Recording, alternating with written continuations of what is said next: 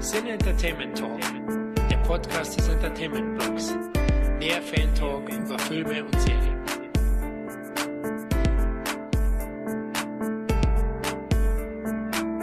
Willkommen beim neuen Special von Jean-Claude Van Damme bei unserem Cine Entertainment Talk. Hier ist wieder Tom und sonst habt ihr immer Tobi am Rohr oder auch manchmal den Christoph, der war jetzt schon einmal dabei. Jetzt ganz neu im Ring mit mir auf dem Schlachtfeld rauskommen aus dem Busch. Wen darf ich begrüßen?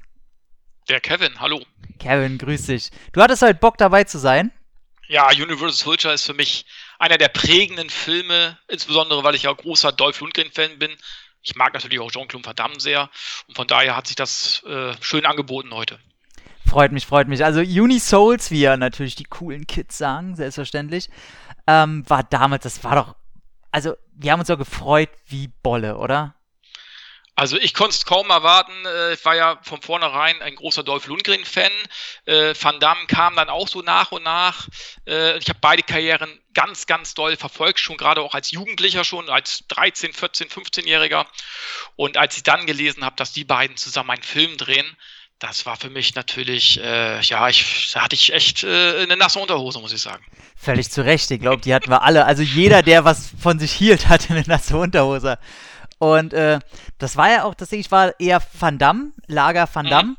gewesen, weil der für mich halt immer die cooleren Keks, die cooleren Rolle. Man muss auch sagen, dass Van Damme selbst auch damals schon kurz davor hat er Double Impact gemacht und er hatte schon eher die großen Kinoerfolge. Dolph Lundgren war immer so eine Stufe drunter. Vielleicht in seiner Coolness und gerade wenn er Dark Angel und so hatte, der hat schon vielleicht die besseren Filme gemacht, aber so rein von der großen Leinwand und von dem ganzen Bombast, was seine Filme ausmachten, hat er, hat Lundgren immer so ein bisschen kleinere Brötchen gebacken, hatte ich das Gefühl.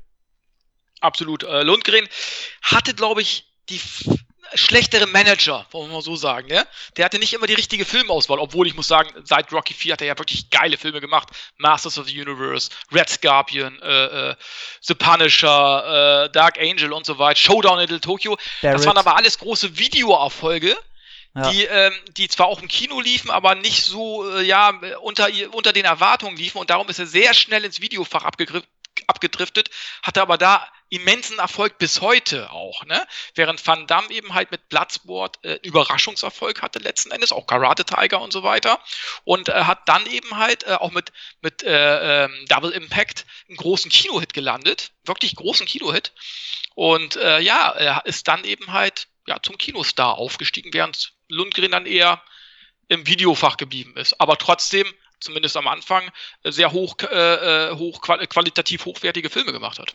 Genau, das darf man eben nicht vergessen, dass Van Damme mit jedem seiner Filme, die er davor gemacht hat, hat der immer wahnsinniges Plus äh, an den Kinokassen gemacht. Ja. Selbst ein Stähler an der Faust, der in der Postproduktion ja. sehr schwierig war, hat im Nachhinein absolut schwarze Zahlen schreiben können. Und man darf auch nicht vergessen, dass es damals nicht üblich war. Heute da kommt, guck dir so ein Triple Threat an, der jetzt rauskommt, wo irgendwie sechs oder sieben große Martial Artists drin sind. Damals war das nicht üblich. Da gab's die Alpha-Tiere und die waren die Helden ihrer eigenen Filme. Da hat kein zweiter mitzumischen, der da irgendwie noch dabei ist. Es war halt noch nicht normal, dass auf einmal ein Van Damme, was unten Lundgren so, heute hast du einen Scott Atkins, einen Michael J. White, die hast du da alle mit reingeworfen. Das interessiert keinen. So, Expendables, braucht man gar nichts drüber sagen. Da hast du die gleich in äh, Mannschaftsgröße dabei. Und deswegen, das war damals so, als wenn, also für uns, als wenn einer, als wenn eine neue Star Wars rauskommt. Das war halt so, was? Verdammt, Lundgren und ich weiß noch damals in der Limit. Coole Kinder kennen diese Zeitung noch, die Limit. Da hieß es dann auf einmal, ja, Lundgren und Van Damme, die haben sich auch auf dem roten Teppich, haben die sich gekabbelt mhm. und waren sich da spinnefeind und haben sich da auf die Fresse gegeben. Natürlich alles total Marketing, bla bla, das war alles nur gespielt. Aber das war doch damals auch so, oh, die, die können sich sogar richtig nicht leiden und im Film hauen die sich noch auf die Fresse und, ah, das war doch alles geil, ey. Absolut, ne? Und das war ja, für mich waren das auch die zwei großen Nach- äh, oder die äh, großen Actionstars, reinen Actionstars, äh, wie, wie Schwarzenegger und Stallone es waren. Das waren für mich so die Nachfolger sozusagen, zumindest europäischen Bereich. Ne? Also äh, äh das waren die größten europäischen Actionstars und für mich gehören die auch bis heute zu den zehn ganz großen nicht-asiatischen Actionstars, muss man einfach sagen. Ne? Die zählen einfach dazu. Und ähm, das war was ganz Besonderes. Das wäre dasselbe gewesen, als, als wenn äh, Stallone und Schwarzenegger in einem Film gespielt hätten, nur natürlich noch eine Klasse höher, logischerweise. Ne? Was wir leider erst sehr viel später präsentiert bekommen haben. Aber das war für, für mich und für viele andere eben halt auch das 9 Plus Ultra, muss man schon sagen. Also für mich war das auch mal, gab es immer noch einen Unterschied. Man sagte zwar immer, ja, Schwarzenegger und Stallone waren größer, ja klar, und auch ihre Rollen und die Filme waren aber dadurch immer auch ein bisschen geleckter. Weil das mhm, waren stimmt. nämlich typisch konzipierte äh, äh, Kommerzproduktionen womit ich das gar nicht wertend oder schlecht sagen will, aber du konntest bei den klein, kleineren Produktionen von den beiden immer noch so erwarten, was kommt da jetzt? Ich meine, so ein Van Damme, der hat so einen Knastfilm gemacht, danach war er in einer Doppelrolle zu sehen, davor gab es halt ein Kumite, dann irgend so ein Cyborg-Film in der Zukunft. Bei, bei den Großen, da war das dann immer so, ja, die waren immer irgendwelche abgehalfterten Cops. So, weißt du, die hatten ihre Actionrollen, außer natürlich ihre, ihre großen Rollen, wie jetzt ein Rocky oder ein Rambo. Aber du wusstest immer ganz genau, was du kriegst. Das hat sich bei den beiden erst, mal ein bisschen, erst ein bisschen später eingestellt, als sie dann auch in dieses Korsett gedrückt wurden und man im B-Movie-Sektor nicht mehr so viel experimentieren durfte. Aber so selbst so ein Lundgren, der hat ja immer noch, wie du schon meintest, der hat so sein Dark Angel gehabt oder sein Barrett oder was weiß ich, hast ja. du ja selber aufgezählt. Die waren auch immer so ein bisschen unterschiedlich und dadurch waren die für mich immer interessanter. Das stimmt stimmt. Also gerade so die ersten Filme, das waren ja alles Filme, die richtig gut waren. Cover Up gab es dazwischen noch 1990, stimmt. den fand ich eher ein bisschen Müll. Ja, ne? aber so sonst geil. hat er ja bis, bis Universal Soldier äh, nur geile, in meinen Augen zumindest, nur geile Filme gemacht. Ne? Auch danach noch mit Man of War und wie sie alle hießen. Das waren ja richtig gute Actionfilme bis heute. Ne? Und aber er hat eben halt ein bisschen Pech gehabt und ist eben halt sch äh, schnell ins Videofach abgedriftet, was, was sich eigentlich negativer anhört, als es ist. Weil ich sage immer, viele, die Lundgren heute noch belächeln, äh, viele wären gerne da, wo er heute ist. Weil Lundgren äh, ist 35 Jahre oder, oder ja, fast 35 Jahre im Geschäft und äh, ohne große Lücken. Und äh, er hat immer noch eine große Fanbase und äh, kriegt noch immer gute Paychecks. Und ich glaube, viele wären gerne da, wo er heute ist. Also das darf man, ihn darf man nicht unterschätzen. Ja, vor allem, und sein Ruf ist halt immer noch absolut Absolut. Formidabel. Also im Gegensatz zu Van Damme, von dem man ja gerne weiß, äh, hinter vorgehaltener Wand, äh, Hand, da weißt du, okay, der, der kokst sich immer noch weg und hat halt seine Probleme und Texte, ob er sich die eingeprägt hat oder nicht, ist immer halt äh, ein Münzwurf entfernt, ob ja oder nee. Und es ist halt ein bisschen schwierig, auch wenn er absolut seine positiven Seiten hat. Da braucht jeder, der schon mal seine Doku gesehen hat, hier Behind Closed Doors, mhm. weiß, dass das ein sehr mannigfaltiger Mensch ist. Und aber einen Lundgren, auch wenn er körperlich mit seinem Knie und so Probleme hat seit zehn Jahren, äh, man wird ihn nie wieder in einem Film rennen sehen, dann weiß man immer, okay, das ist ein Stuntman. Aber selbst einen Uwe Boll, und das will schon was heißen. Der sagt halt hier, der hat ja mit ihm zusammengearbeitet bei äh, hier bla bla. Schwerter des Königs 2. Schwerter des Königs 2, genau, Dungeon Siege. Äh, der hat gesagt, der war immer pünktlich da, der war immer der Letzte, der vom Set gegangen ist, der konnte immer seinen Text, der hat nie mehr Kohle verlangt, als er braucht oder als er sein Marktwert ist und hat nie irgendwelche Star-Allüren gehabt und äh, hat sogar seinen sein Stuntman da irgendwie kostenfrei noch mitgenommen, damit der da unterstützen kann und so. Also die Leute sagen schon, also mit dem lässt sich halt einfach gut arbeiten, da ist ein Profi durch und durch.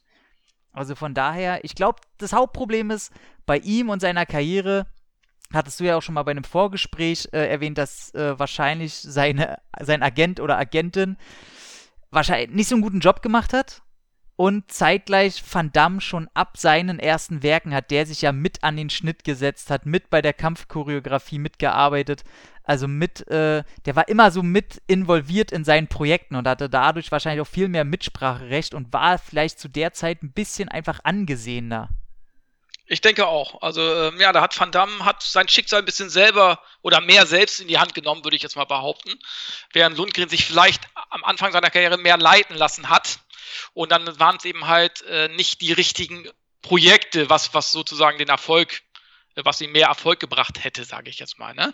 Aber ähm, gut, wie man es jetzt sieht, ich meine, letzten Endes, Lundgren hat immer noch einen Namen, der hat jetzt wieder ein Comeback gestartet. Creed 2 ist er im Kino, mit Aquaman ist er im Kino, ist er immer wieder zurückgekehrt, auch bei den Expendables, äh, Johnny Mnemonic, also er war auch immer wieder in den Kinos drin. Mhm. aber äh, hauptsächlich eben halt im Videofach. Aber das ist überhaupt nicht böse gemeint. Der hat auch seine, hat auch eine große Karriere gemacht bis heute und muss sagen, äh, mittlerweile ist der Marktwert vielleicht auch ein bisschen größer sogar als Van Dammes Marktwert, äh, äh, obwohl Van Damme eben halt ähm, experimenteller ist, auch in seiner Rollenwahl. Ich glaube, der muss, er muss auch nicht mehr alles annehmen. Ich glaube, der kriegt auch äh, äh, viel Actionrollen angeboten, die jetzt heutzutage auch in Lundgren angeboten bekommt, aber die nimmt er vielleicht gar nicht mehr an, weil ihm das, er will schauspielerisch vielleicht auch mehr gefordert werden, sage ich jetzt mal. Vielleicht hat er mehr Anspruch als Lundgren, der zwar auch Anspruch hat, aber äh, ich glaube, bei Van Damme war das fr schon früher viel, viel ausgeprägter, dieser, dieser Schaus er wollte auch als Schauspieler wahrgenommen werden. Und dementsprechend fallen auch seine Rollen mittlerweile aus. Na, du hast halt auch den, den dicken Vorteil, also Van Damme wollte ja eher immer ins Comedy-Fach und hat auch mhm. probiert, sich da mal mehr reinzudrücken.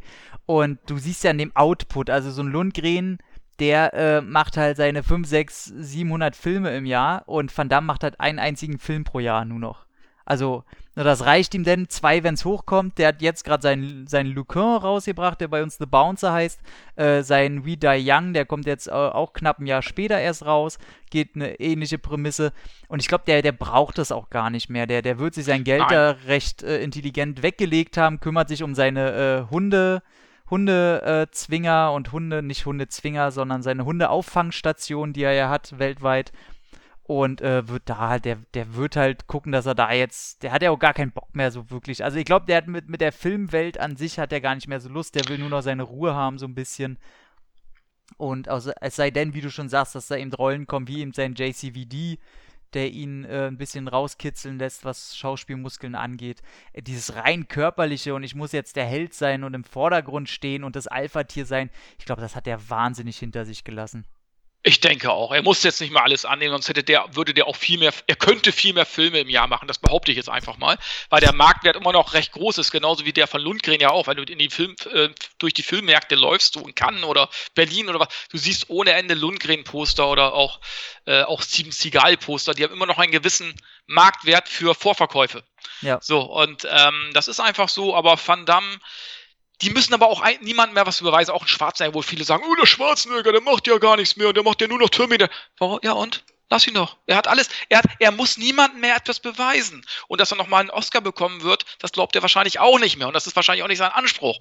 Äh, was Stallone vielleicht eher noch hatte mit Creed. Hm. Ne? Und auch, äh, auch ein Stallone muss niemandem mehr was beweisen. Wenn er eben halt einen Backtrace, einen, irgendeinen DVD-Film machen will, dann lass ihn das doch machen. Er wird niemals so enden wie ein Willis, meinetwegen. Ne? Der wird auch immer noch seine, seine Kinoproduktion Aber machen. wer Oder, nicht mal ne? ein Nicolas Cage endet wie ein Willis.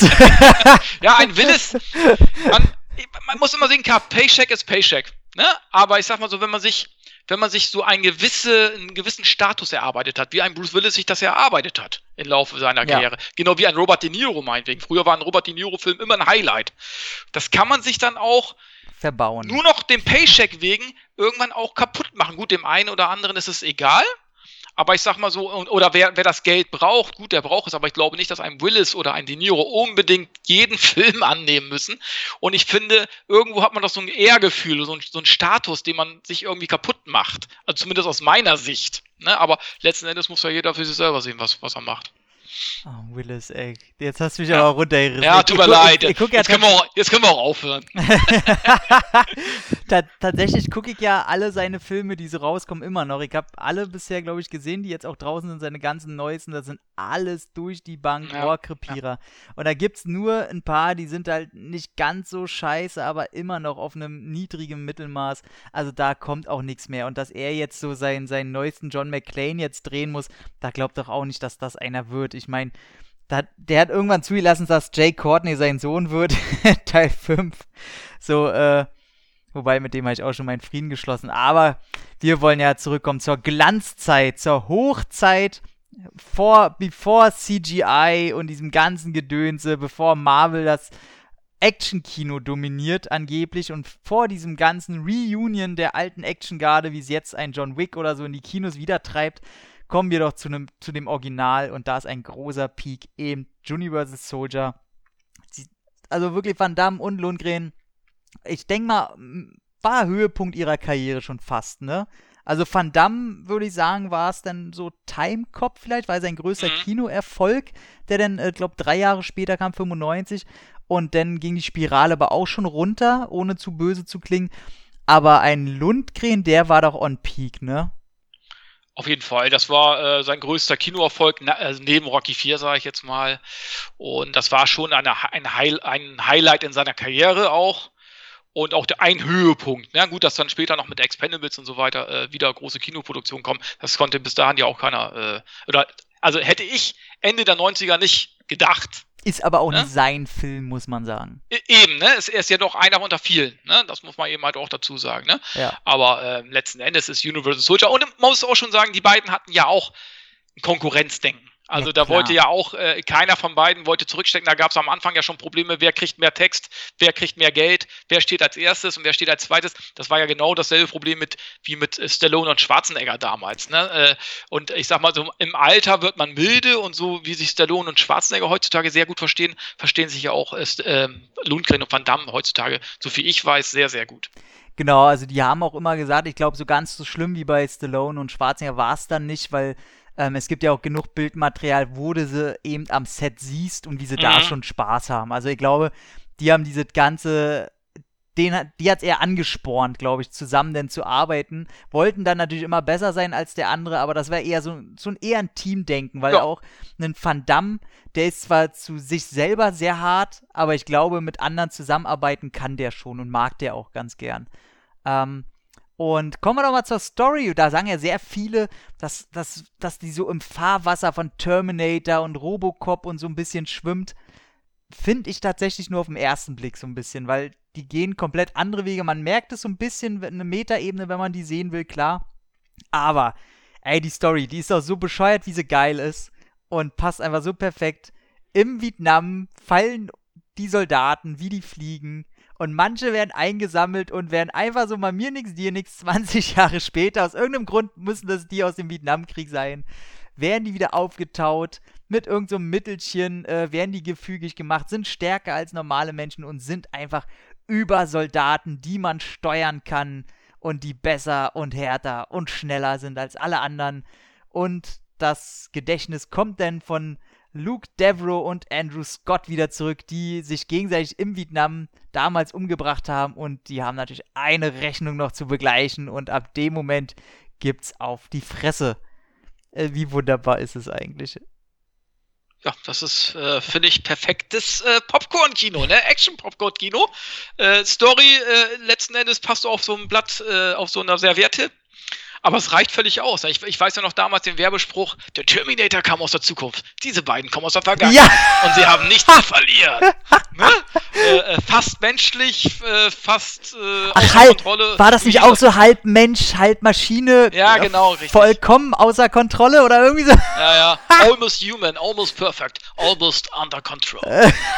Ach, also da haben sie schon auf Terminator Zielgruppe abge, äh, abgesehen, sage ich jetzt mal. So muss man schon sagen. Aber ist nicht verwerflich, ist ja klar. Nee, natürlich nicht. Man muss auch dazu sagen, ähm, eher aus Zufall gibt es noch ein drittes Rad äh, am Wagen, welches natürlich zur, zum Erfolg des Ganzen beigetragen hat, und zwar der Regisseur. Das konnte man damals natürlich nicht wissen, weil der noch ein ziemlicher Neuling war, frisch äh, noch aus Deutschland. Ich glaube, der hat sich noch nach Moon 44 dürfte das gewesen sein. Unser Roland Emmerich. Mr. Independence Day, Mr. Godzilla, Mr. Patriot, leider auch Mr. Independence Day 2. Kann man nichts machen, wir werden alle alt. Anonymous war auch nicht so geil, habe ich gehört, den habe ich erst gar nicht geguckt.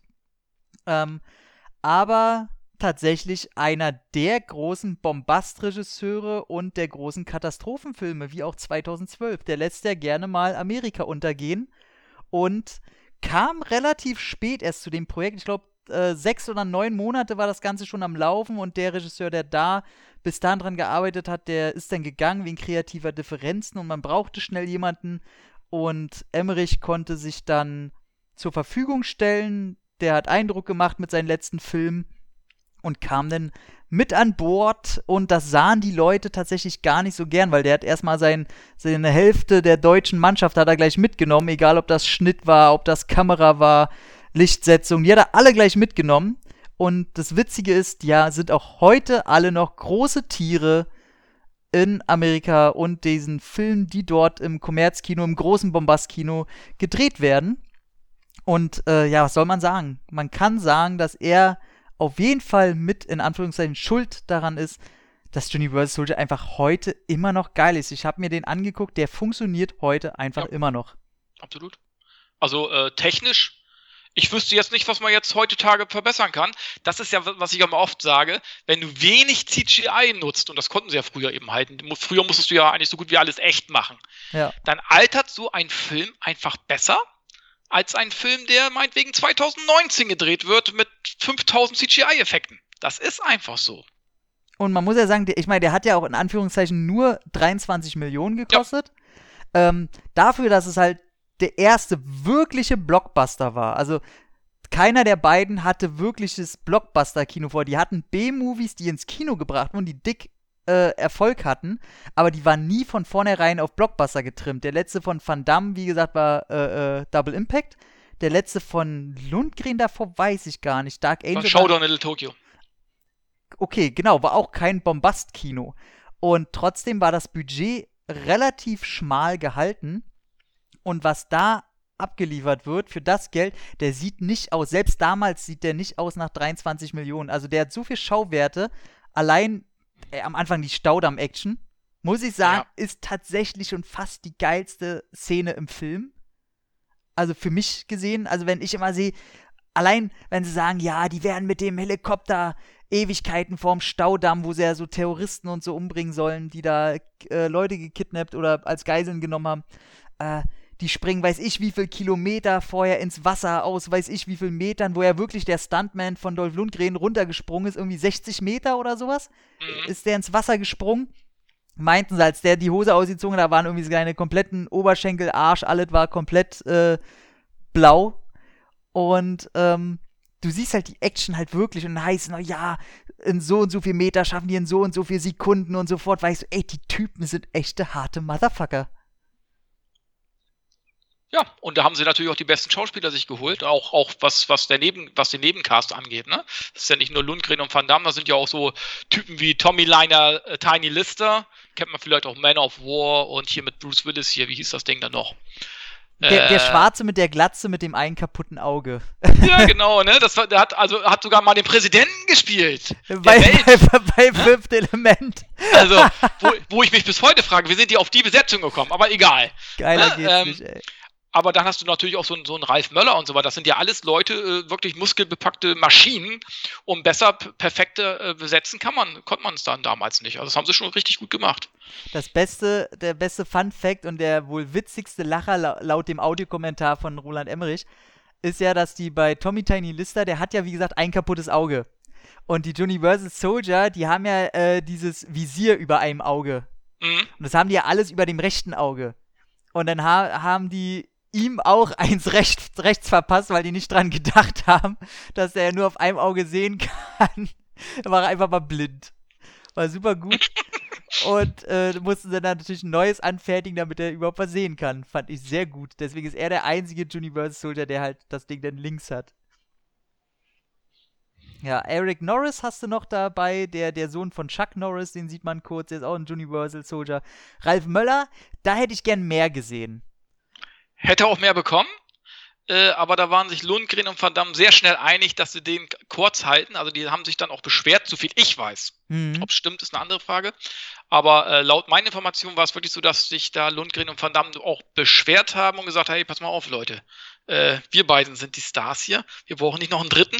Der sollte eigentlich eine längere, größere Rolle bekommen. Das haben die sich aber ganz, da waren sie sich ganz schnell einig, dass das dann nicht so ist wirkt auch so, weil er ist ja der Einzige, der äh, neben Lundgren, der noch ein bisschen länger überhaupt auf den Beinen ja. bleibt und er darf formschön in ein rohes Stück Fleisch beißen. Und er ist ja auch der, der dann hinten in dem Tank äh, im Wasser da rumschwimmt. Gar nicht so einfach, aber es ist mir auch erst aufgefallen mit dem Audiokommentar, dass der hinten die ganze Zeit in diesem Wassertank hängt. Und da waren halt die, es waren zwei Drehtage, wo er komplett die ganze Zeit mit Augen auf unter Wasser da hängen musste. Und nur damit es im Hintergrund da gerade geil aussieht.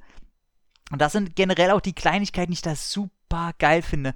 Der Film fängt an und du hast diesen mega Airbus, der da mhm. fliegt und ankommt und aus diesem riesen mega Airbus, kommt auch noch einfach ein riesen Truck raus und der fährt raus und transformiert sich auch noch und, und kann da sein Ding ausfahren und sein Ding ausfahren. Ähm, und also da in ein paar Sekunden ist einfach alles schon geil. Man muss ja auch einfach sehen, was für eine Ausstattung dieser Film hat. Das fällt am Anfang gar nicht so auf.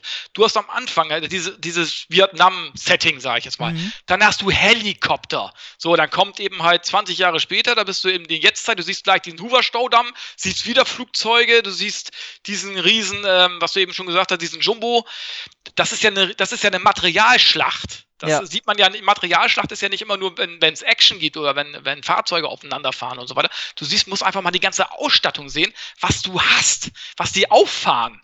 Und dann für 23 Millionen Dollar, wenn ich bedenke, dass der zweite Teil angeblich 40 Millionen gekostet hat. ähm, ne? Also da muss man sagen, Roland Emmerich war eben halt auch bekannt dafür, aus wenig Budget sehr viel zu machen. Ja, ist ja heute noch so. Ich meine, guck dir so einen Independence Day an. Äh, ja. Der ist auch viel billiger, als man gedacht hat. Weil ja, der eben auch genau. sehr viel mit Modellen arbeitet. Er ist auch nicht so ein Freund von CGI, was man leider in neueren Werken nicht glauben mag. Aber er weiß auf jeden Fall, wie man mit Budget umgeht. Und er steckt auch alles in den Film. Und das ist einfach. Also, allein wie der die Tankstelle zerlegt. Ne? Da sind ja alle so Kleinigkeiten. Ja der, der Film springt ja auch von Showdown zu Sto Showdown und der hat eigentlich nur in der Mitte, lässt einen so ein bisschen Luft. Aber selbst da hast du dann eine geile Prügelei, äh, wo, wo Van Damme sein ganzes Essen da auf ist und er kann es nicht bezahlen. Und dann kommen natürlich die Typen, wollen Stress machen. Hier, kann sie bezahlen. Ähm, alles sehr geil. Und wo du bei Nebenschauspielern warst, ist mir erst später ja aufgefallen, dass er Ed O'Ross den Colonel Perry spielt den, den widerlichen, schmierigen, ich sag mal, den, den ersten Colonel der Unisouls, der die so ein bisschen befehligt, bevor äh, Andrew Scott alias Dolph Lundgren seine böse Rolle wirklich auspackt. Denn Ed Ross ist ja auch einfach mal der Bösewicht von Red Heat. Richtig. Gewesen. Action Jackson, Red Heat, also das waren so schon so Filme, wo. Und wieder 48 Stunden. Stimmt. Also daraus, daraus kannte man ihn schon, ja, ja und immer böse, geiler Bösewicht. Ich meine, der hat auch diese fiese Fresse da. Ja, den kannst du ja nicht als Helden. nee, geht einfach nicht. Der ist so ein Schmierlappen, so. Also ein böser, also ist halt so ein Typ, der ist gar nicht so groß und der ist gar nicht so. Also klar, hier hat er scheinbar ein bisschen sich was angefressen, der war sonst immer ein bisschen schmaler. Aber der hat eine Fresse, den machst du halt nicht an. nee. Und hier durfte er mal eine Brille und ein Barett äh, tragen. Und äh, kriegt einen darf man ja sagen, wir dürfen ja hier spoilern, der Film ist von 92, Leute.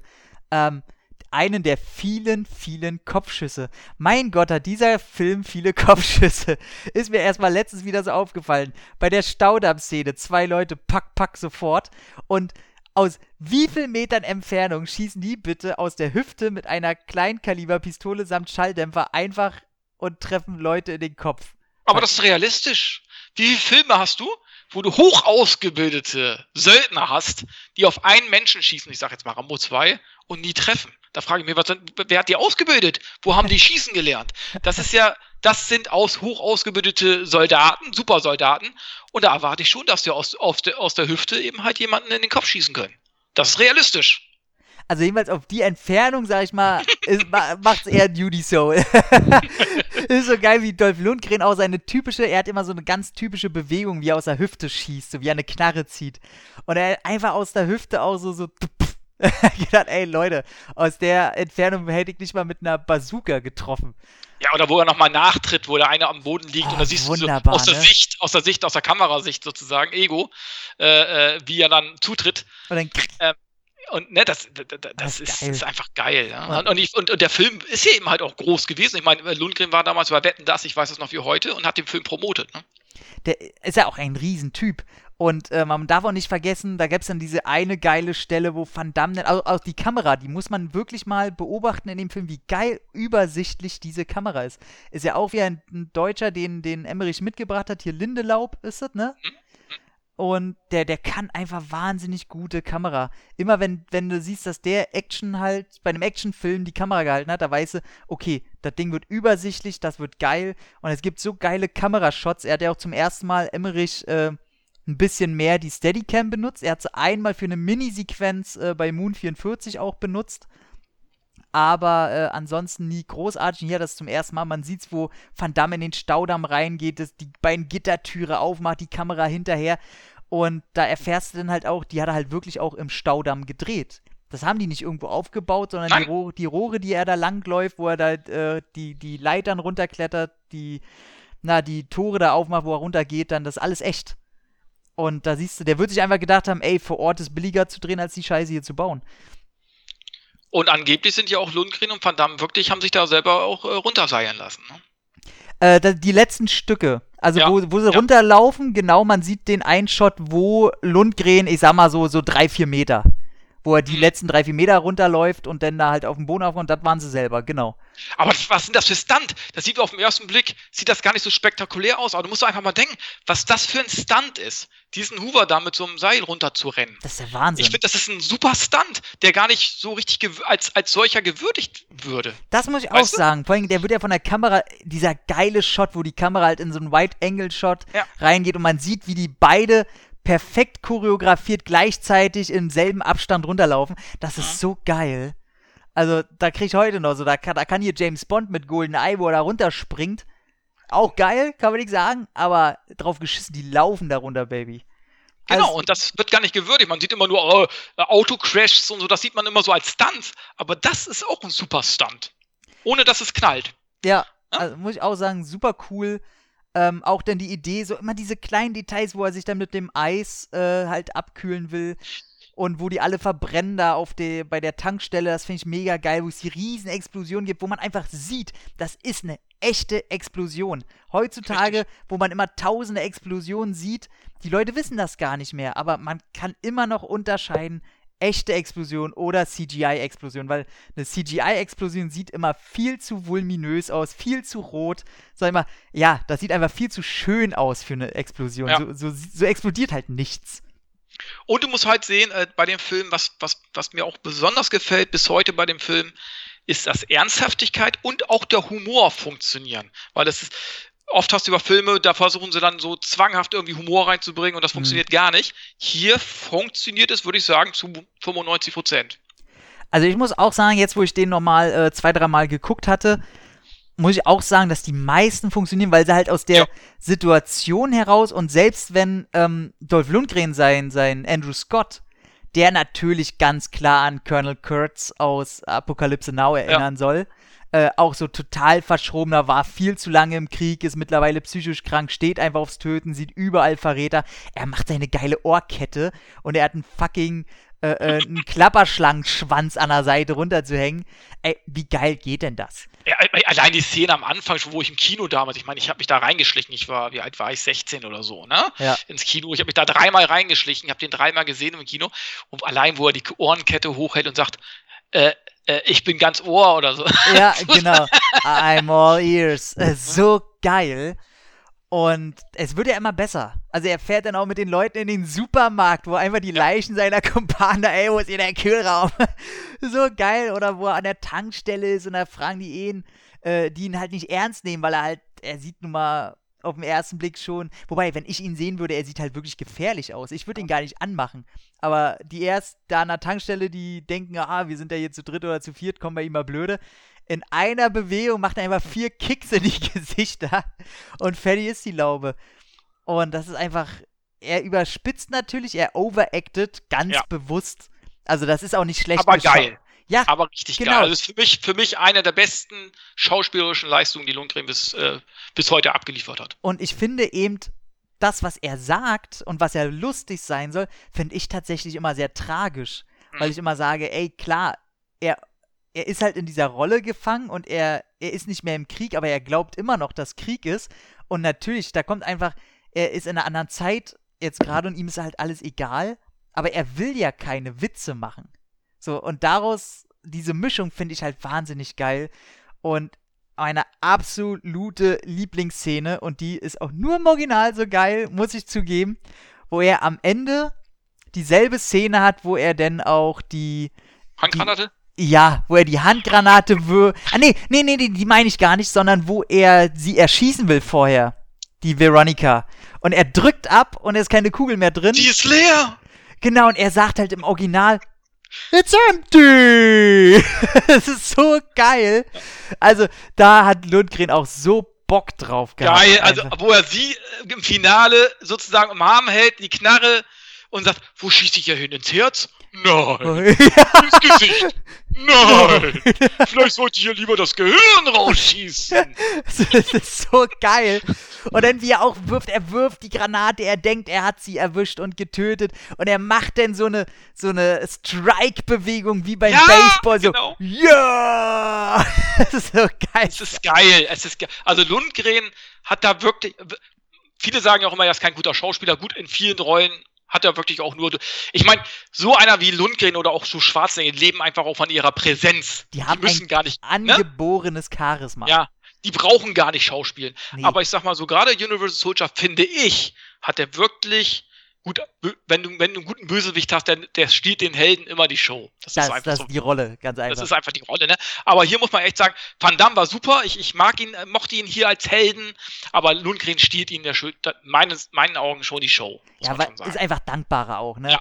Also ich meine, äh, du hast natürlich äh, den Running Gag, dass Van Damme sich diesmal zweimal nackig machen darf. So, der ja. lässt er sich nicht nehmen, er zeigt dir seinen Arsch. Er macht ein paar, er macht ein paar sexy Witze so von wegen hier, wo er sich bückt und durch die, er ist nackt, bückt sich, guckt durch seine Beine und fragt dann hier, berührst du mich mal, ich muss einen Sender haben und fragt dann, muss das da hin? Und sie natürlich, ja, ja, das gehört da alles hin. Such nach etwas Hartem. Ja. da habe ich letzte wunderbaren äh, amerikanischen Podcast gehört als Vorbereitung und die haben so eine Soft Porn Musik unter diese Szene gelegt und es ist so wunderbar. Es ist so großartig. Es passt einfach wie Arsch auf Eimer. Es ist so toll. Ist ähm, das dahin? Man muss allerdings sagen, äh, bei der Blu-ray, jetzt wo das angepasste Bildverhältnis ist, sieht man, dass er einen weißen Schlüpper trägt. Mhm. Da hat er äh, vorne die Beule verpackt. Aber äh, es ist trotzdem. Und die haben wir noch gar nicht erwähnt. Miss äh, Ellie Walker, die die Veronica spielt, finde ich sehr gut ich mag sie. Also ich mochte sie. Ich habe mich so ein bisschen in sie verliebt, muss ich sagen. Ne? Tatsächlich, ich auch. Die hat danach ja so mehr so äh, mehr oder weniger Nebenrollen noch gehabt hier äh, äh, ähm, während du schliefst zum Beispiel mit Sandra Bullock und so hatte so kleine. Neben so gro in so großen äh, Sachen habe ich sie nicht mehr gesehen hat glaube ich viel Seriensachen gemacht ja. Äh, aber ich mag sie einfach die ist äh, sehr sehr niedlich ja vor allem auch ihre Rolle die kommt am Anfang an die ist halt so so ein bisschen ihre Rolle ist so ein bisschen was Tom Cruise in männlich wäre so, die ist so ein bisschen ja. so, ich, ich komme alleine klar, ich bin zwar hier die Reporterin, laufe im, im Kleid rum, damit es gut aussieht für die Kamera, aber wenn die Kamera runtergeht, habe ich halt dreckige Stiefel an, ich kann mich selber wehren und äh, die ist halt nicht so eine, so eine typische Blondchen, was gerettet werden muss. Das mochte genau. ich sehr. Die war auch sehr tough, war jetzt nicht so die typische Frauenrolle, wie du ja eigentlich früher schon hattest, hattest in Actionfilmen. Ne? Die Frau muss immer gerettet werden und so. Sie war schon sehr tough, sie wusste sich schon irgendwie zu verteidigen, sage ich jetzt mal. Ja. Und äh, ja, ich, ich mochte die Rolle. Also Ellie Walker fand ich richtig toll. Was mich immer so ein bisschen gestört hat, ist tatsächlich, ähm, dass du hier einen Van Damme hast und du hast einen Lundgren und dass die Action an sich, die ist nicht auf deren Martial Arts halt ausgelegt. Die ballern die ganze Zeit, werfen Granaten, stechen sich irgendwelche äh, äh, Barretts, also nee, warte mal, wie heißen die Dinger? Äh, Bayonets, Bayonets äh, in die Brust. Und erst am Ende, und dafür muss man aber sagen, das Ende ist dann halt wieder geil. Dieser Showdown, natürlich im Regen, viel Zeitlupe, Feuer im Hintergrund. Äh, Van Damme darf zuerst keine Chance haben und er sagt, ey, wenn ich sage, spring, fragst du wie hoch. Knall den Schädel ah, in die ah, Scheibe. Und dann haut er sich da die Spritze in die Brust und auf einmal hat er eine Chance und dann kommen die Drehkicks und pam, pam, pam. Und dann immer, was er so beliebt war immer in früheren Filmen, diese diese Doppel- und Dreifach-Schnitte, obwohl es nur ein Schlag war, sie pa, pa, pa, obwohl es nur ein Schnitt war und er haut ihn da weg und er kickt ihn und das Ende wie Lundgren äh, in diesen, diesen Zerhäcksler knallt. Einfach geil. Dieser, musstest du als Kind auch immer lachen, als sein Kopf noch hinten auf die auf das Blech knallt. das muss echt wehgetan haben. Ey, es ist so, dieses Geräusch, aber er hat diese ganzen Dinger schon und, uh, und dann Dung. und nicht nur, ey, der ist schon tot. Der hat überall irgendwelche Pika drin, die ihn durchstochen haben. Nein, verdammt, muss auch noch das Ding anschalten und zerhäckselt ihn. Das ist so ja, auf, auf, auf Nummer sicher gehen, ne?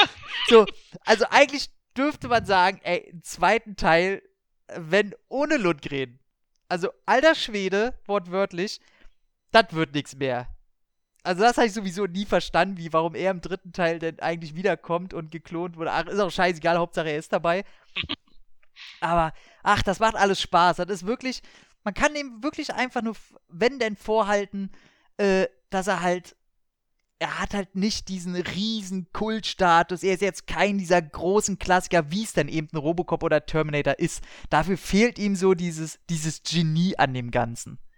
Aber ja, als reiner Actionfilm Jetzt muss ich den Daniel Schröcker, der, ey, den hat mir so von ihm geklaut, immer diese, was er mal bei äh, Kino Plus hat, für das, was er sein will, ist es halt, geiler geht's nicht. Also ich habe nichts zu meckern an diesem Film. Nein. Ich war auch nicht enttäuscht, als ich aus dem Kino gekommen bin.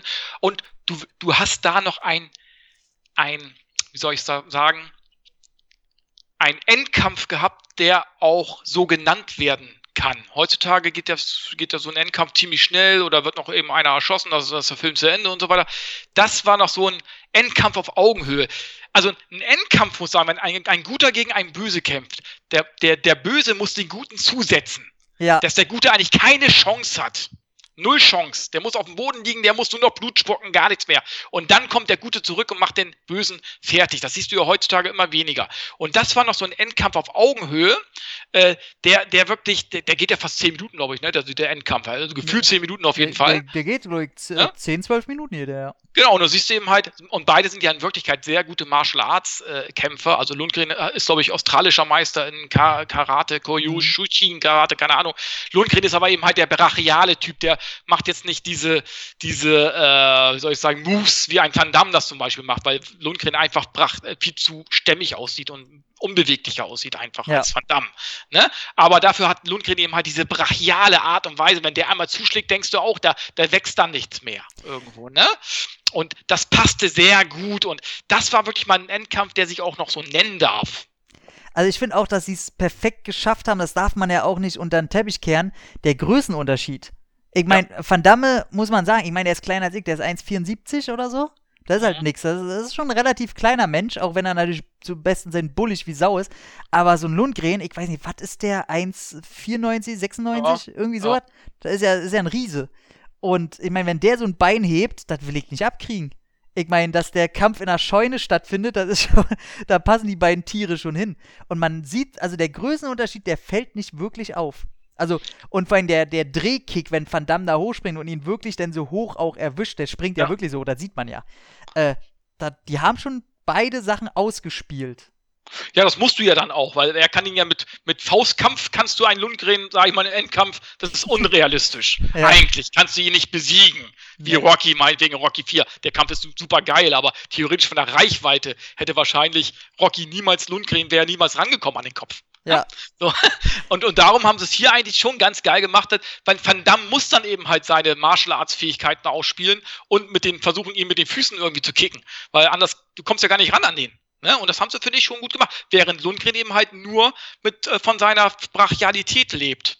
Was ja völlig reicht. Ne?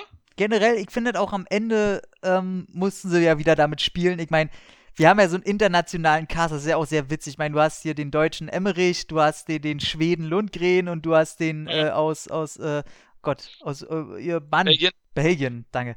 Äh, und die spielen am, äh, äh, alle amerikanische, eh, ehemalige amerikanische Soldaten. Klar, bei Van Damme kannst du sagen, ja, gut, vielleicht ist er so ein Franco-Kanadier oder so. Aber bei Lundgren ist natürlich alles verloren, wenn der da kommt. oh, come on, soldier. ich meine, was willst du machen? Aber auch, dass er noch auf seine Eltern trifft, hier Van Damme, dass die persönliche Note, die emotionale Note nie überhand nimmt, weil das hätte mich auch gestört bei dem Film, so von wegen, ah, oh, jetzt müssen sie sich wieder anpassen und oh ja, jetzt müssen sie wieder so ein bisschen auf die Tränendrüse drücken. Nee, das kommt so zwischendurch, das ist auch nie ein verlorener Erzählstrang, also auf narrative Ebene merkst du den immer im Hintergrund, aber erst am Ende wird dann mal, werden die Eltern mal gezeigt, dann kommt auch der Arzt, der das Ganze zu verantworten hat und dann zeigen sie mal für, für eine Minute da so eine, so eine schwelgischen äh, Bilder mhm. da und dann war es das aber auch. Das war so auch das Ende, dass ich mir sage, okay, wenn jetzt ein zweiter Teil kommt, höre ich mir gerne an oder guck mir gerne an, was aus dem Charakter wird, weil ganz haben sie die emotionale Note, halt die menschliche Note nicht fallen gelassen. Aber der ist so schön auf Action ausgelegt, der ist auch nicht zu lang, der geht keine zwei Stunden. Heute würde der Film mit Sicherheit zwei Stunden gehen, weil sie irgendwelche Charaktermomente unbedingt reinbringen müssten. Der ist wahrscheinlich die halbe Kindheit noch mit drin und was ich was alles. Ja, ja, mit ja. den Eltern, da hätten sie mit ja, dem Arzt, der das da alles macht, da hätten sie eine dicke Verschwörung mit reingehangen. Das ist ja auch so ein Ding, wenn man sich das überlegt, das soll ein riesen äh, politischer Apparat da sein und äh, schon eine Verschwörung im Hintergrund, aber im Grunde siehst du die ganze Zeit die nur in einem Truck da rumfahren. Also dafür, dass da so ein Multi Multimilliarden-Dollar-Unternehmen sein soll mit diesen äh, getöteten Soldaten, die sie da wieder hochkriegen, äh, sieht man halt davon nichts. Aber man, man fragt sich nicht einmal in dem ganzen Film, okay, kommt da keine höhere Macht, die da noch irgendwie mitzureden hat oder was soll das Ganze? Das ist schon geil. Ach, das ist einfach. Ja, das, das ist eine Geheim-Elite-Einheit. Äh, geheime Elite-Einheit, sozusagen. Der Ed Ross hat, oder Colonel Perry in dem Film, hat halt das Sagen. Und je weniger davon wissen, ich meine, das macht schon Sinn, desto besser ist es letzten Endes. Ich meine, die oberste Regierung wird es dann natürlich wissen, im Pentagon irgendwo wahrscheinlich. Aber da machst du dir gar keine Gedanken drüber. Und das muss auch nicht erzählt werden. Warum? Nee, weil die ne? Weichen, die Weichen sind ja sie dir auch noch zeigen. Ja, eben. Und das sind immer genau die Sachen, die mich immer auch im Film immer ja. nie interessieren. Die können mir sagen, ja, ja, ist irgendeine Einheit, ja, ja, irgendeine Verschwörung, ey, handelt das in einem Satz, aber danach haut die Action ja. los.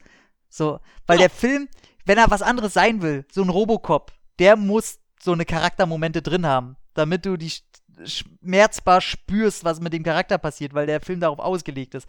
Aber hier bei sowas, ey, da will ich die Action, da sollen die sich kloppen, das, das soll unterhaltsam sein und mehr nicht wenn er das geschafft hat, ey, Leute, wir wurden halt einfach auch nicht enttäuscht. Das war so ein Film, ach, war das toll. Der war damals ja noch äh, ab 18, indiziert war der nie, ne? Glaube ich glaube nicht. dass er jemals verboten war. Er war ab 18, aber verboten, indiziert wurde er nicht. Und, und, dann wurde er dann vor, weiß ich gar nicht, vor ein, zwei Jahren wurde er dann runtergesetzt, ne, auf 16, ne? Genau, den gibt es mittlerweile in allen Varianten. Ich habe den selber im Mediabook und im Steelbook. Ähm, den gibt es aber auch als normale Emery äh, zu kaufen. Die Extras sind dieselben. Ähm, du hast einen, äh, so, so ein 15 Minuten relativ marketingträchtiges Making-of dabei. Da ist irgendwie Machine Guns und irgendwas anderes. Ähm, du hast einen Audiokommentar, bei der sich erstmal gut anhört. Roland Emmerich, Dean Devlin, den haben wir vergessen. Das ist der Schreiberling, der seit Ewigkeiten mit Roland Emmerich zusammen, zusammenarbeitet, die zusammen dann auch eben Independence Day und äh, Godzilla und alles gemacht haben. Dieses ist ein eingespieltes Team. Der ist dabei. Lundgren und Van Damme aber leider ist der, glaube ich, so, die haben sie alle irgendwie mal vors Mikro geholt. Und dann scheinen die irgendwie vier Audiokommentare so zusammengeschnitten haben zu einem. Also wirkt auch immer so ein bisschen lustlos. Der Einzige, der ein bisschen Info denn verteilt, ist Emmerich. Der sagt dann halt, ja, wo sie das gedreht haben, dass es eigentlich auf so einem Golfcourt war, wo sie Vietnam da gedreht haben.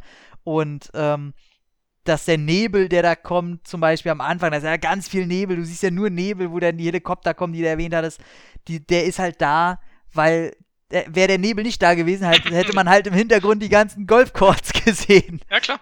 Und das ist halt einfach geil. So ein paar Kleinigkeiten, aber ansonsten ist es leider ein Audiokommentar so der Marke. Oh, hier sehen wir jetzt äh, den äh, Universal Soldier und der erinnert sich und leider Sachen, die man sich selber schon erklären kann. Und da fehlt es ein bisschen an Infos, ein bisschen traurig. Aber äh, trotzdem ist das dabei. Ansonsten Bildqualität ist super, Audio ist sowieso alles okay. Und tatsächlich, äh, also es führt nichts mehr dran vorbei. Und sowieso als Action-Fan, das ist so ein Teil. Also jeder, der sich Action-Fan schimpft und eine Sammlung quasi hat, der muss den mit drin haben.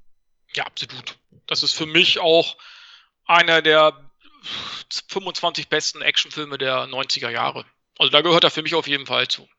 Also ich würde vielleicht die ersten, ja, wobei, ey, du hast vielleicht recht, weil ich hatte den jetzt tatsächlich, ich habe Angst gehabt, den nochmal zu gucken, weil mhm. ich dachte, ist jetzt war jetzt bestimmt schon fünf Jahre her. Ich habe den zwar schon ewig hier stehen, ewig gekauft, aber kennst es ja selber, wie viel kauft man sich und äh, bleibt im Grunde stehen und man guckt es fast nie. Ähm, und dann habe ich den zur Vorbereitung jetzt dreimal geguckt, ey, und innerhalb von zwei Tagen der, der bleibt unterhaltsam. Der wird nicht langweilig, ja. man stößt sich an nichts. Das Ding ist geil. Also, und den könntest du theoretisch heute noch mit kleineren Abstrichen immer noch so bringen. Und der würde auch nicht anders gedreht werden. Es ja. gibt keine Szene, die anders. Selbst die Witze wären dieselben. Wahrscheinlich, ja, hier bei, wo sie in dem Hotel sind, dieser, dieser Idiot da mit seinem Telefon, seiner alten Mutter da. Ja, das, könntest, das muss man jetzt nicht unbedingt bringen. Das fand ich damals schon recht flach. Ja, ja, genau. Das ist auch typisch 90er. Aber, oder die, dass sie sich da, ich sag mal, dass sie sich im Bett verstecken. bei, den, bei dem nackten Pärchen da. Also da sage ich, Leute, ihr habt hier die geilsten Soldaten und ihr schießt alles zu Klump und die finden die nicht unter einer Bettdecke. Na gut. Naja. Und ich sag mal, egal. Ich wollte gerade sagen, schöne Ausblicke haben sie wenigstens gehabt darunter. Aber, aber auch geil, wie sie dann durch die Wände knallen. Also und äh, dann nachher eine Betonwand kommt und er guckt dann, wo sie, wo Ellie Walker dann zu ihm sagt, ja, hau doch durch da, geh doch durch. Was ist und los? Los, in die nächste Wand. ist so gut. Ey, generell so, ich mag auch die Szene, wo, wo, ähm, wo sie ihn das erste Mal trifft, wo sie im Auto sitzen. Wo, wo er sich dann halt seine Wunde da mit dem Zigarettenanzünder wegbrennt und so.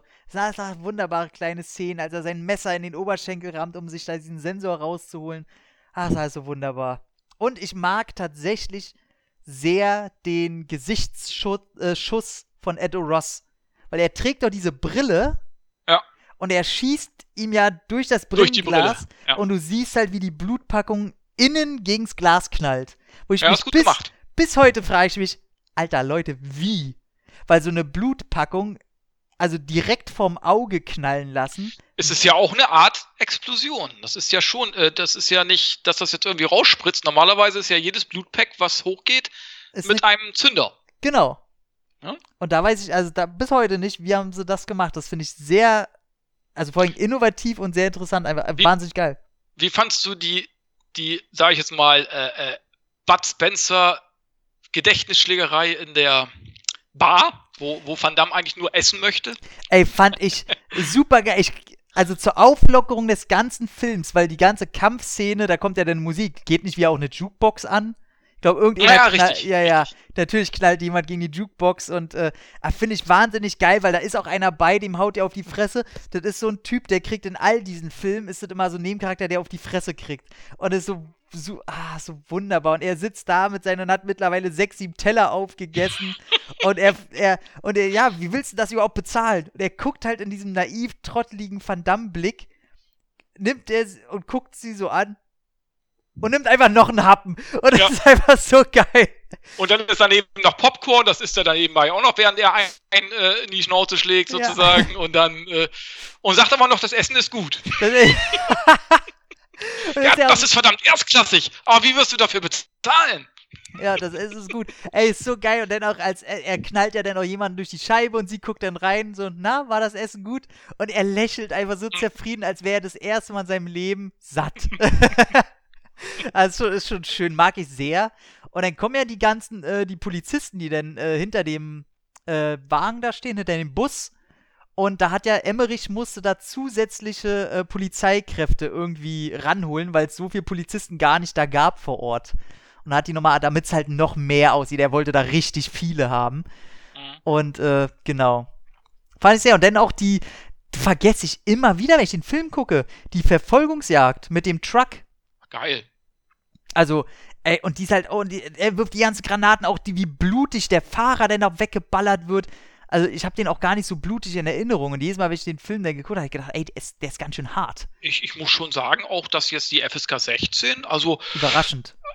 Ich finde schon, also wenn es eine 18 wäre, immer noch, äh, dürfte man sich auch nicht beschweren, meiner Meinung nach. Weil auch, ich finde die Action ja. und wenn die, die, äh, die Kollateralschäden, sag ich mal, die Passanten, die umgebracht werden, das ist schon recht menschenverachtend. Ja, du siehst ja auch die brennenden Leute da, bei der, ne, die Unisouls da, die da hochgehen da und dann ihr Fleisch, glaube ich, einmal, äh, der eine reißt sein Fleisch da irgendwie weg, kann das sein? Während ja, er verbrennt. Genau. Also das sind schon, wo ich sagen würde, hallo, ja. Na, auch im Supermarkt, da kommen dann die vier Security-Leute, die ja. auf Lundgren aufwollen, jetzt erstmal vier Kopfschüsse hintereinander weg ja. und er macht noch einen coolen Spruch danach. Also ist schon sauber und ich muss sagen, ich finde ja geil und ich weiß nicht, ob das eine Reminenz ist, wo zum Schluss der, der Riesentruck von der Klippe fällt. Ich möchte sagen, dass der auf den Punkt genau gefilmt ist wie Steven Spielbergs Duell wo am Ende der Truck von der Klippe springt. Das kann gut sein, ja. Erinnert auf jeden Fall dran. Weil Emmerich, äh, also ist ja kein offenes Geheimnis, sieht man ja an seiner Bildsprache, dass er auf jeden Fall ein großer Fan von Spielberg ist. Und man, man, hat ihn auch immer so genannt, der, der Spielberg aus, wo kommt er her? Boah, der Bergschle, äh, ja, ja. Aus, aus, keine Ahnung, Stuttgart oder so. Ja, ja, irgendwie, genau. Aber auf jeden Fall hat er, glaube ich, in München hat er, glaube ich, die, die Filmschule abge, äh, äh, abgeschlossen. Mhm. Mit seinem, was war, Arche Noah-Prinzip, ne? War doch seiner. Ja, richtig. Genau, der hat mir jetzt auch erst ausgeliehen. Der, der ist auf meinem Guckstapel die Woche. Ähm, genau. Ansonsten, ich glaube, damit wäre schon fast alles gesagt. Hat natürlich äh, mehrere Fortsetzungen, hat äh, zwei TV-Fortsetzungen nach sich gezogen, wo der erste von denen, glaube ich, fast ein, ein, Remake ist, mit neuen ja. Darstellern, alles auf billigste Art und Weise. Gary Busey spielt als einziges äh, Gesicht mit, was man so kennen dürfte. Ähm, soll sehr vergessenswert sein. Vom äh, zweiten Teil da den ungestimmt zu bekommen. Also generell kriegt man die recht schwer ran. Also wenn ihr aus reinem Interesse mal reingucken wollt und ihr seht den irgendwo sehr, sehr, sehr billig und wir reden hier von geschenkt, dann nimmt den ruhig mal mit aber äh, ansonsten, wer da jetzt filmhistorisch kein Interesse hat, aus reiner, also der ist nicht gut. Der soll auch nicht gut. Ich habe den damals, ich glaube, zehn Minuten mal gesehen und äh, bin dann aus dem Zimmer gegangen und habe gedacht, okay, den kann mein Vater alleine weitergucken. Und der, dann kam natürlich auch noch der sagenumwobene Judy vs. Soldier The Return. Also ich habe mich so gefreut, als ich damals aus dem Kino kam. Ich glaube, das war aus Episode 1 kam ich raus. 98 dürfte hinkommen. Und hab da den Aufsteller gesehen von Universal Return. Ich dachte, oh, was, da kommt zwei äh, mit Van ist ja mega. Und ein Kinofilm. Und Michael J. White, den man damals noch nicht so kannte. Aber wo, es war als für Martial Arts Fans war das schon ein Name, der bekannter war. Ja, und dann kam der auch und äh, ich sag mal, absolut vergessenswert auf sehr eklige Art und Weise. Bist auch kein Fan von, ne? Äh, ich muss sagen, das ist, glaube ich, der der Film, der oder der Van Damme-Film, der mich bis heute am meisten enttäuscht hat. Frag mich nicht warum, das ist ja letzten Endes auch äh, eigentlich so ein Film, der ein, eigentlich, dem man eigentlich als Action-Fan gut finden müsste. Hm. Ne, als sehr stumpf, viel Action, aber der ist einfach, auch der Humor und so weiter, der ist einfach so unpassend, so, so unfreiwillig komisch, möchte ich es fast nennen. Der ist so, als wenn der ja. ganz viel machen will ja. und aber nichts kann. Auch der Bösewicht, dieser Goldberg und so. Also, oh, ich, ja. also der Film hat mich richtig enttäuscht und ich muss sagen, ich hasse diesen Streifen. Der ist auch äh, scheiße. Und ich kann auch nicht bis heute nicht. Diese Kaum reden wir von Return Genik schon hier. Ja, ne? Und ich muss sagen, ja. äh, wie der Film 40 Millionen gekostet hat, ich weiß nicht, aber da wirst du ja sicherlich auch noch mal irgendwann einen Podcast zu machen. Auf jeden Fall, wenn, wenn der dran ist, äh, dauert zum Glück noch ein bisschen. Ähm, ich weiß gar nicht, welcher der nächste ist. Dürfte das schon ohne Ausweg sein? Das ist auf jeden Fall ohne Ausweg, den ich damals auch im Kino gesehen habe. Und ich muss sagen, auch dieser Film hat mich. Enttäuscht, ne? Nee. Nee? Sogar sehr gut gefallen, muss ich sagen. Das war kein typischer Van Damme. Ich sag mal, viele, ich kann verstehen, äh, äh, die Leute verstehen, die so ein bisschen enttäuscht aus diesem Film rausgegangen sind, weil das war wirklich so ein Film, wo Van Damme schon mehr äh, schauspielerische Qualitäten an den Tag gelegt hat, wo weniger Action in Anführungsstrichen drin ist, äh, gerade im Vergleich zu Universal Soldier, aber trotzdem war das für mich so ein typischer Van Damme, dieser typische Held, dieser, der den typischen Heldenstatus hat. Ne? Also ich mochte ohne Ausweg. Also ich mochte den erst mit den Jahren. Weil mhm. ich, ich wollte natürlich einen Klopperfilm haben und äh, das ist ja mehr so ein Road-Movie, Drama, Krimi vielleicht sogar so ein bisschen. Aber äh, genau, aber zum Glück gab es bei Juni vs. Soldiers, gab es denn zum Glück die Wiedergutmachung mit Teil 3 und 4, wo ich dann mit Dominik drüber reden werde. Da darfst du natürlich gerne auch dabei sein, wenn du Bock hast. Und äh, die waren ja dann tatsächlich wieder gut und die kann man sich auf jeden Fall angucken. Wer die noch nicht geguckt hat oder die nicht gucken will, weil er sich sagt, oh, hier B-Movie Fortsetzung, der zweite Teil war schon scheiße, kann doch nicht werden. Richtig geil, knochenhart die Dinger. Geil, geil. Gerade der vierte Teil hat so ein paar Dinge. Der dritte Teil ist einfach so ein richtig dreckiger Actionfilm, so wirklich der, der jeden Glanz von sich schüttet. Van Damme ja. als gebrochener Luke Devereaux mit einer mega geilen Plansequenz drinne. Also ich glaube, das ist die beste Plansequenz, die ich kenne. Ja. Ich liebe die. Da kannst du, also Van Damme geht da ab, blutig, dem ist egal, wat, wem der da die Messer irgendwo reinrammt, äh, ohne Ausdruck, ohne, einfach ein verlorener Charakter, äh, der, der im Leben auch, der ist nicht mehr zu retten.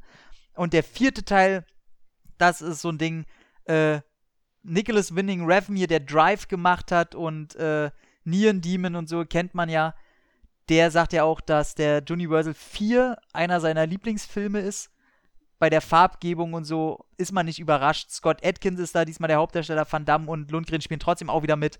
Und das ist so ein Kaleidoskopartige Achterbahnfahrt äh, mit mehreren Metaebenen dazwischen und ja. hochintelligent. Der ist der intelligent, Film. der Film. Also ja. tatsächlich. Und es stößt eher vor den Kopf durch seine absolute kantige Art. Also er nimmt halt keine Gefangenen. Und ich muss sagen, äh, das Ende habe ich beim ersten Mal auch nicht verstanden, hm. wo ich dahinter gekommen bin, wie das überhaupt gemeint ist. Da dachte ich, der Film ist noch, noch mal einen Punkt besser. ja, der ist auch einfach geil. Ähm, ich sag mal, Scott Atkins mit dem Baseballschläger gegen ja. hier Pitbull ah. Arlovski, Alter. Ey, da, da, da knallen einfach zwei Naturgewalten aufeinander. Und kann man, also da wurde das Franchise einfach gerettet und ich hoffe, da kommt, wird noch was nachgeschoben. Von mir aus nur mit Atkins vielleicht, ja. weil, man muss sagen, Lundgren und Devereaux, also Andrew Scott und äh, Luke Devereaux, die Rollen sind jetzt äh, auserzählt. Da, da äh, braucht nichts mehr kommen, da kann nichts mehr kommen. Ähm, muss ich nicht mehr haben, aber das Thema an sich der Unisouls, dass dieser, ich sag mal, lebenden Toten als Soldaten, das Thema ist absolut nur angerissen. Und das ist noch so ein Thema, ähm, was man gar nicht merkt. Da denkt man im ersten Teil gar nicht drüber nach. Da denkt man, okay, das ist jetzt hier so die Prämisse. Alles okay, cool, Action geht los. Aber wenn man es denn mal intelligenter weiterdenkt, was man daraus machen kann und was zum Glück Teil 3 und 4 macht, ach, wäre das schön, wenn da weitere Teile rauskommen im großen Stil, hätte ich mega Bock drauf. Ich hätte nichts dagegen und ich kann mir gut vorstellen, dass sie das wahrscheinlich eher noch remaken werden. Vielleicht Denk sogar als Serie man weiß es nicht. Also ruhen lassen werden sie es mit Sicherheit nicht. Nee, also ich würde sagen, da kommt wirklich ein Remake raus. Kann ich mir vorstellen. Da kommen dann irgendwie zwei. Da warten sie einfach, stell dir vor, The Rock und wen, wen, wen könnte man noch nehmen? The Rock gegen. Oh, eigentlich wäre The Rock und Scott Atkins wäre eigentlich geil. Ja, stimmt. Aber, Aber, das ist nicht Scott, äh, nicht The Rocks Liga. Nee, Scott Atkins kann auch einfach leider nicht schauspielern, das ist das Problem. Ja. Äh, gut, konnte Van Damme damals auch nicht. Ah, ich mag Scott Atkins, aber der kann eben halt auch nicht alle Filme tragen. Sag nee, ich mal so. kann er auch nicht. Ja. Aber wer wäre denn noch? Also, wenn Lundgren Rock wäre, wer könnte denn, wer hätte denn. Ey, pass auf. Wir nehmen aber die, ey, die zwei größten Stars unserer Hemisphäre. Ey, Tom Cruise und The Rock. Als. Universal Soldier. ey, ist sowas von gekauft, Baby. Ey, ey, absolut. Und dann kannst du wissen, wie Tom Cruise, der wird öfter im Gym sein als The Rock. Das, das lässt er sich nicht nehmen. So geil. Der macht ja jetzt auch sein, sein Dings hier, sein Düsenjet-Führerschein, damit er in Top Gun 2 selber fliegen kann. Der Verrückte. Ja, das ist Wahnsinn. Der Typ. Ich freue mich auf Top Gun 2. Also, ey, soll ich, soll ich dir zum Ende hin, soll ich dir mal verraten? Ich habe ihn hier in der Blu-ray-Sammlung, aber ich habe noch nie Top Gun gesehen. Oh, ja, guck mir mal an. Da bin ich mal gespannt, wie du ihn findest. Also für mich ist einer schon einer der typischen 80er-Jahre-Filme und auch einer der, der Mainstream- Ey, Tom, Tom, Cruise, ich sag, ich sag nie was gegen Tom Cruise. Ich sage, der hat so zwei Filme gemacht und äh, aus all seinen Filmen. Also ich mag ja zum Beispiel von Löwen und Lämmern mag ich extrem. Ähm, aber die einzigen, die ich nicht mag, sind halt Mumie, der war nicht gekonnt. Ja, der war nicht gut. Nee, nee. Und äh, Night and Day. Och, den fand ich ganz unterhaltsam. Also den fand, das war so letzten Mission Impossible Light. Ja, das ist so, äh, was habe ich letztens geschrieben, als hätte hier Olle Ethan Hunt am Morgen irgendwie Drogen und zu viel Cartoons genau. genommen und geguckt.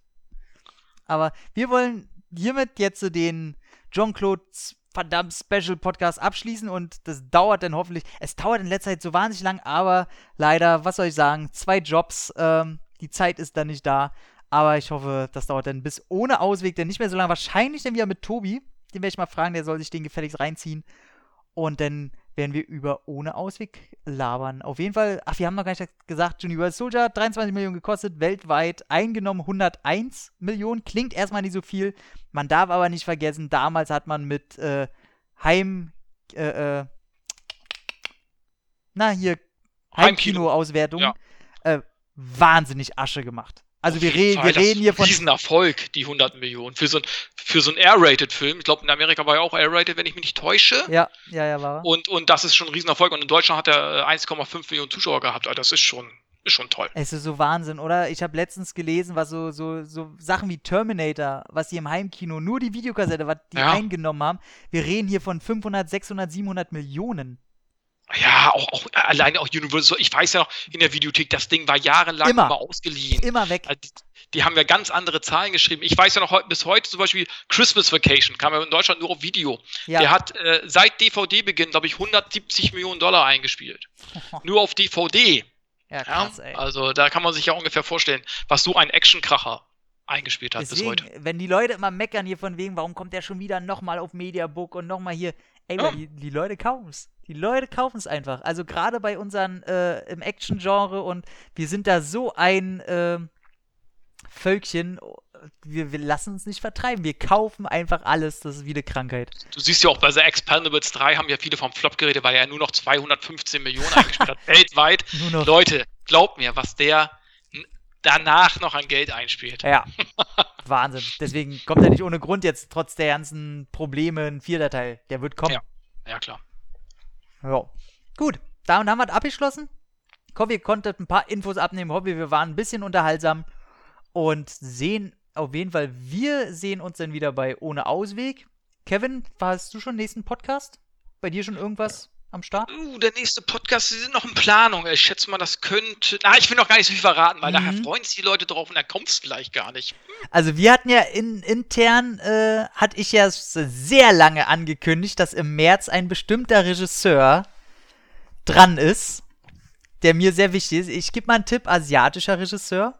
Oh, jetzt denken alle John Woo. Oh, jetzt, jetzt es ist nicht John Woo. Äh, ich glaube, man würde, könnte man drauf kommen. Ich sage mal, melancholische, sich meist in den Tod treibende Polizistenrollen. Hm, okay. Okay, ich, ich verrate auch was. Ich, ich verrate einen, für einen Podcast, den wir vielleicht schon aufgenommen haben. Das wäre Patrick Swayze. Stimmt, da wollte ich nicht dabei sein. Ich, ich habe kaum Filme mit Patrick Swayze gesehen.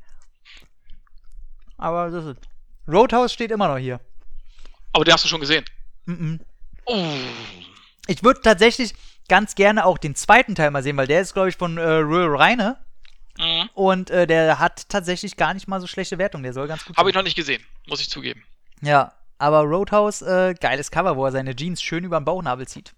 Ja, also Roadhouse, der Film ist geil, wirklich. Das, da der macht halt, Spaß. Wer, wer, spielt seinen, seinen elterlichen Freund hier? Äh, Sam Elliott. Alter, der, ey, der sieht ja, der sah ja damals vor 30 Jahren ja genauso aus wie er heute auch. ist der wirklich so, der, ey, der, der ist so aus seiner Mutter gekrochen. Ist halt wirklich so. Das ist so geil. Dieser Typ ist auch rausgekrochen, hat den Cowboyhut aufgesetzt, hat eine Zigarre reingesteckt, hat seinen Schnauzer gebürstet. Ist, ist einfach wirklich auch noch genauso aus. Wahnsinn. Ja, ich mag den. Also ey, ich habe Angst vor dem Tag, so wenn der halt von uns geht. Ich habe letztens einen Film wieder. Ach, führt alles zu weit. Auf jeden Fall Sam Elliott auch gucken. Universal gucken, kaufen, geil finden, ist der Hammer. Immer noch. Ich sag Wertung irgendwo zwischen 7,5 und 8. Gehe ich, geh ich mit. Sehr geil. Gut, dann sagen wir jetzt zum dritten Mal auf Wiedersehen. Ich hoffe, ihr hattet ein bisschen Spaß und immer locker durch die Hose atmen. Bis dann. Ciao. Sin Entertainment Talk, der Podcast des Entertainment Blogs. Mehr Fan Talk über Filme und Serien.